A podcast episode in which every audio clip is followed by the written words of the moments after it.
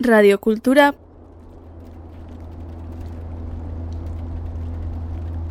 puntu eus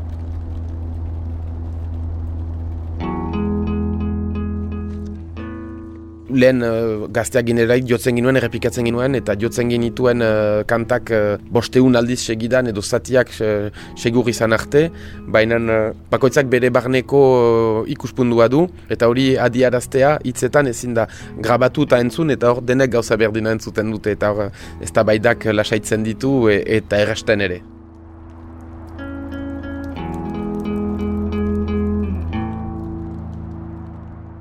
Egun hon, San Bidegain naiz, bai honakoa, uh, Willis Drummond taldeko basularia azken ogoita zerbait urtetan. Hara. Biotz mintxako nata, hanbeste maite duzuna.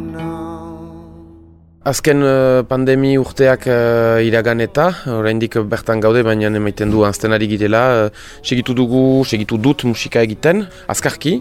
Uliz Drumondekin egin ginuen uh, sasi akustiko bat, eta horri esker uh, jo ginuen uh, nahiko, 2008 batan. Eta aurten hasi naiz uh, beste proiektu batean uh, laister berriak izanen dituzu. Eta basuan beti, eta segitzen dut uh, Agustin Alkatekin jotzen uh, noiz behinka, eta Willis Rimondekin uh, berriz hasi gira elektrikoan, eta hor ari gira disko berri baten prestatzen.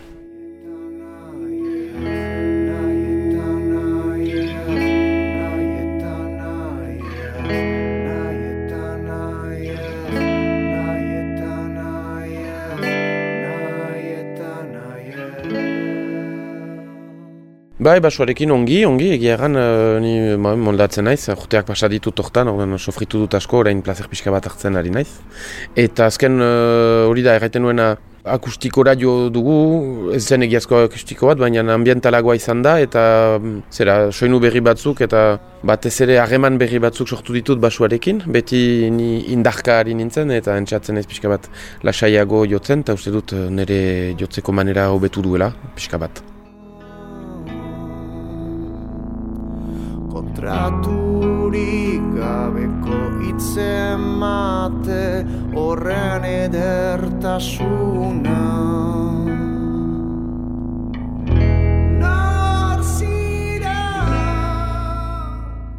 Gu ginen taldea montatu ginuen makean bizi ginelarik Jurgi ni eta Pierre Antoine eh, lehen bateri jolea, Willis Drummondeko lehena izan zena. Eta gero Feliz sartu zen eta hor errepikatzen ginuen lekornen. Ginuen beste etxe batean, eh, basoitan, eta urteak pasaditugu, denak bizitzen.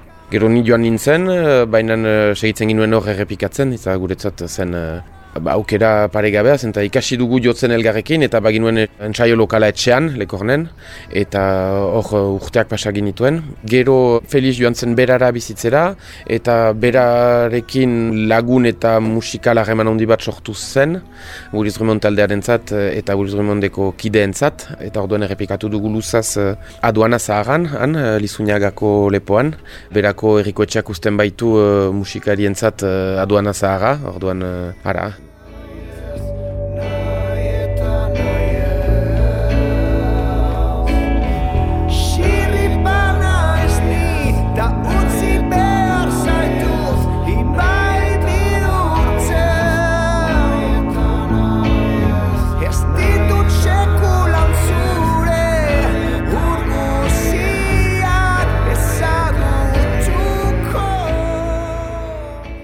azken urteetan uh, iparaldeko talde batetik Euskal Herriko talde batera jo dugu eta errango nuke Euskal Herriko talde bat girela orain. Gure teknikariak beste aldekoak direlako, zirelako eta izanen direlako, musikariak ere naiz eta oinarria beti izan Felix Urgitani, izan ditugu Rafa Irundaga, Joseba Beratara, orain Benzan uh, familia Bokalen kokatu duena.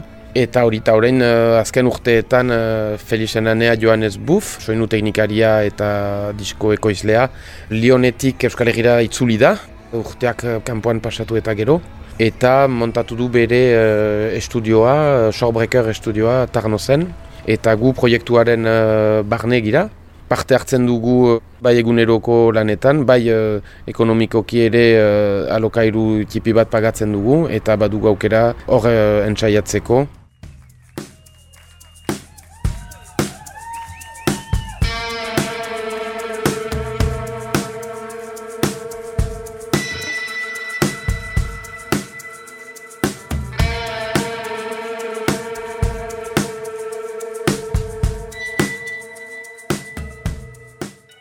Guretzat gauzak beti berantegi etorri dira, orden uh, ongoi urtetan ukan baginu olako tresna bat aiga agian izango ginen asko zobeak, baina uh, orain berrogoi urtetan ukan dugu eta ez da kesatzerik. Eta laguntzen du, hor badugu egiazko estudio profesional bat, errepikatzeko, orduan grabatzeko, maketak egiteko, lan egiteko, aukera ezin obea.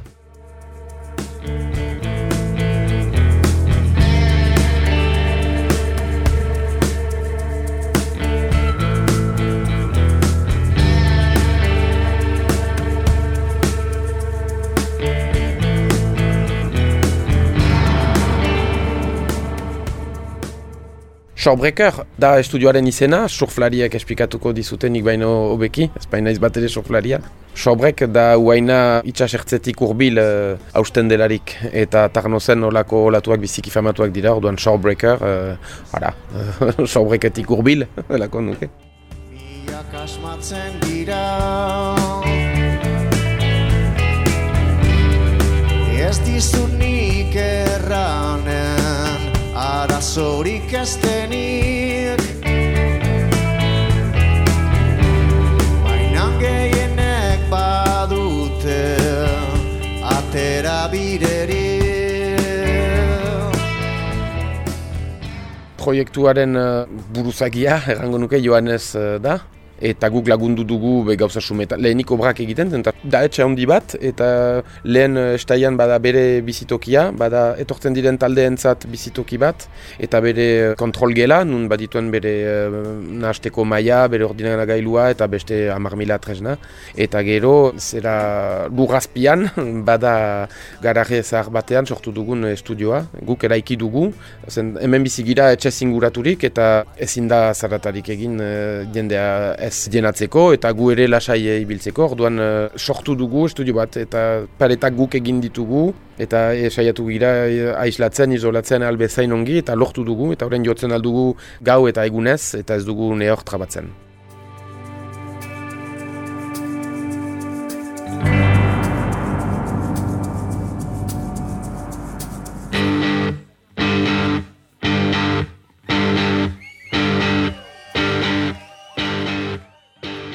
Azpiko garraz hortan, uh, jadanik baziten bere paretak, bazituen bere paretak, uh, baina soinua edo zen toki etikeetatik pasatzen da eta azkar ere. Orduan egin dugu sola goititu, ogoi centimetroz edo amar centimetroz, eta gero paretak eta teilatua egin dugu, ara, kutsa beltz bat bezala, eta soinuaren aldetik joan ezek ekoiztu du barnean simetria hautsiz eta espazioa landuz, soinua bizikio nahi izan dadin, basuek ez dezaten uh, oiartzun handiegia izan, uh, gitarren agudoek ere ez dezaten minik egin belarrietan, eta berak behar zuelako uh, soinua landu, hor grabatzen dituelako uh, diskoak hori darduan. Jendeak jotzen du azpian, eta berak gainetik, bere kontrolatik, uh, mikroen bidez eta kasken bidez, hitz egiten du taldeekin, e, eta, eta hola lan egiten dugu.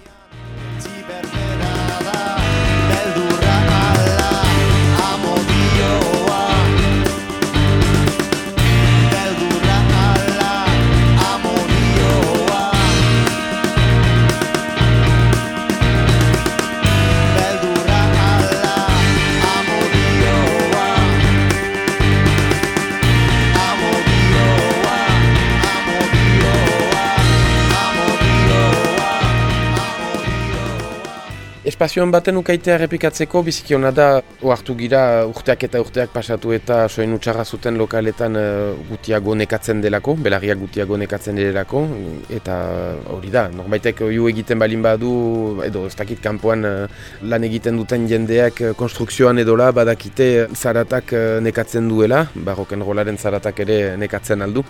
Eta estresatu ere, hori konturatu gira benandu, eta gure arteko gatazka pila bat ere hortik sortu direla pentsatzen dut. Eta ez, hor dugun tresna hori, da beti grabatzen aldugu egiten dugun guzia, ona izan, txarra izan, idei bat izan, eta horrek ez du presiorik.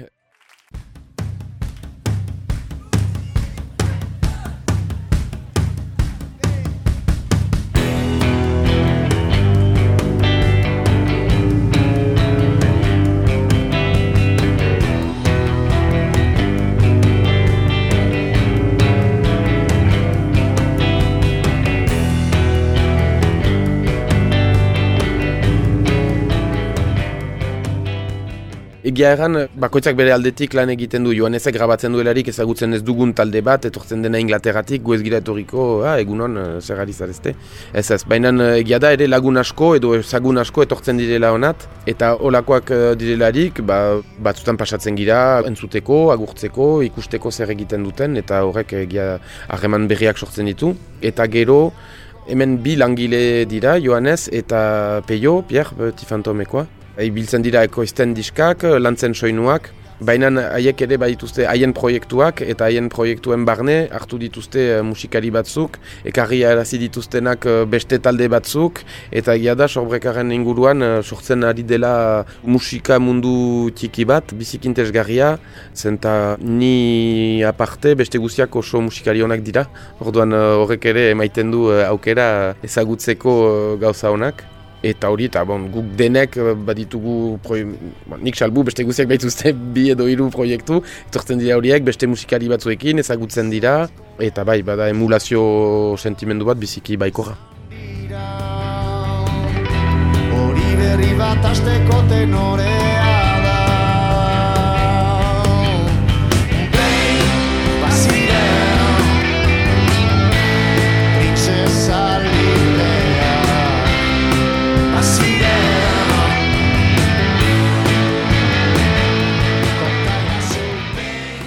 Azken urteetan Johannes bere izena eh, ezaguna bilakatzen ari da biziki ongilan egiten duelako eta ez da bakarrik teknikaria, musikaria da eta produkteur delako bat eta pertsona ona eta olako batek uh, sortzen duelarik bere tokia eta lortzen balin badu ba, ingurumenean uh, jendeak ezagutzea ba, laguntzen du eta azkenean izan dira olakoak uh, gauzak neurrian behar dira gorde, baina Izan dira beti eh, hiri batean, izan da ekoizle bat ezaguna eta pentsatzen dut Johannesek eh, utziko duela bere aztarna eh, euskal edo bederen gure iparaldeko musika mundu tipi hortan ekartzen duen soinua eta eksperientziaren gatik.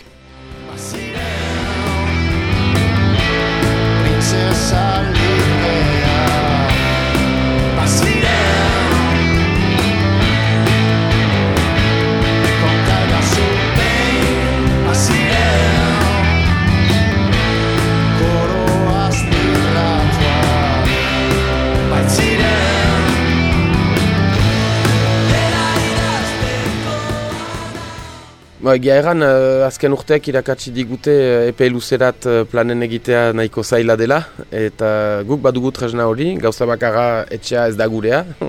Baina joanezek uh, lanbideko bai bat sortu du zera diabeekin, orduan hor gira zonbit urteren zat horrek laguntzen du, zenta horako obrak egitean eta denbora eta dirua sartzean horako gauza batean ba, ezin da egun batetik batera kanpora joan Baina pentsatzen dut eh, sortzen dugun talde hori, sortu dugun talde hori eta sortu dugun lan esperientzia hori beste nun ere egiten alko dugula.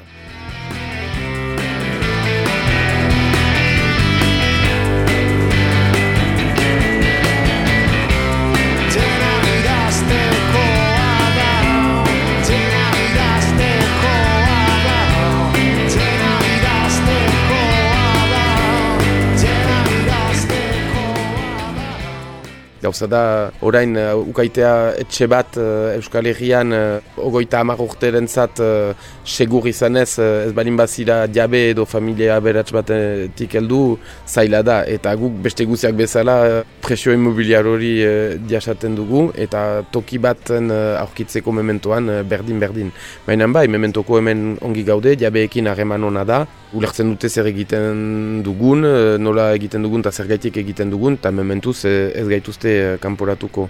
Aber prezio, zera metro karatuaren prezioa oraindik bikoizten barin bada, agian beste gauza bat izango da, baina uh, anartean uh, joan ez bizkia beretsa izanen da, orduan erosiko dugu txaundi bat.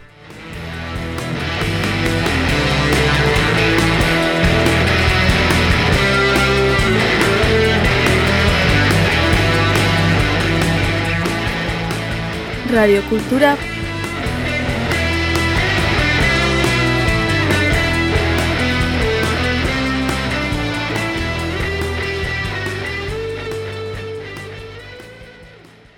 Cultura puntu eus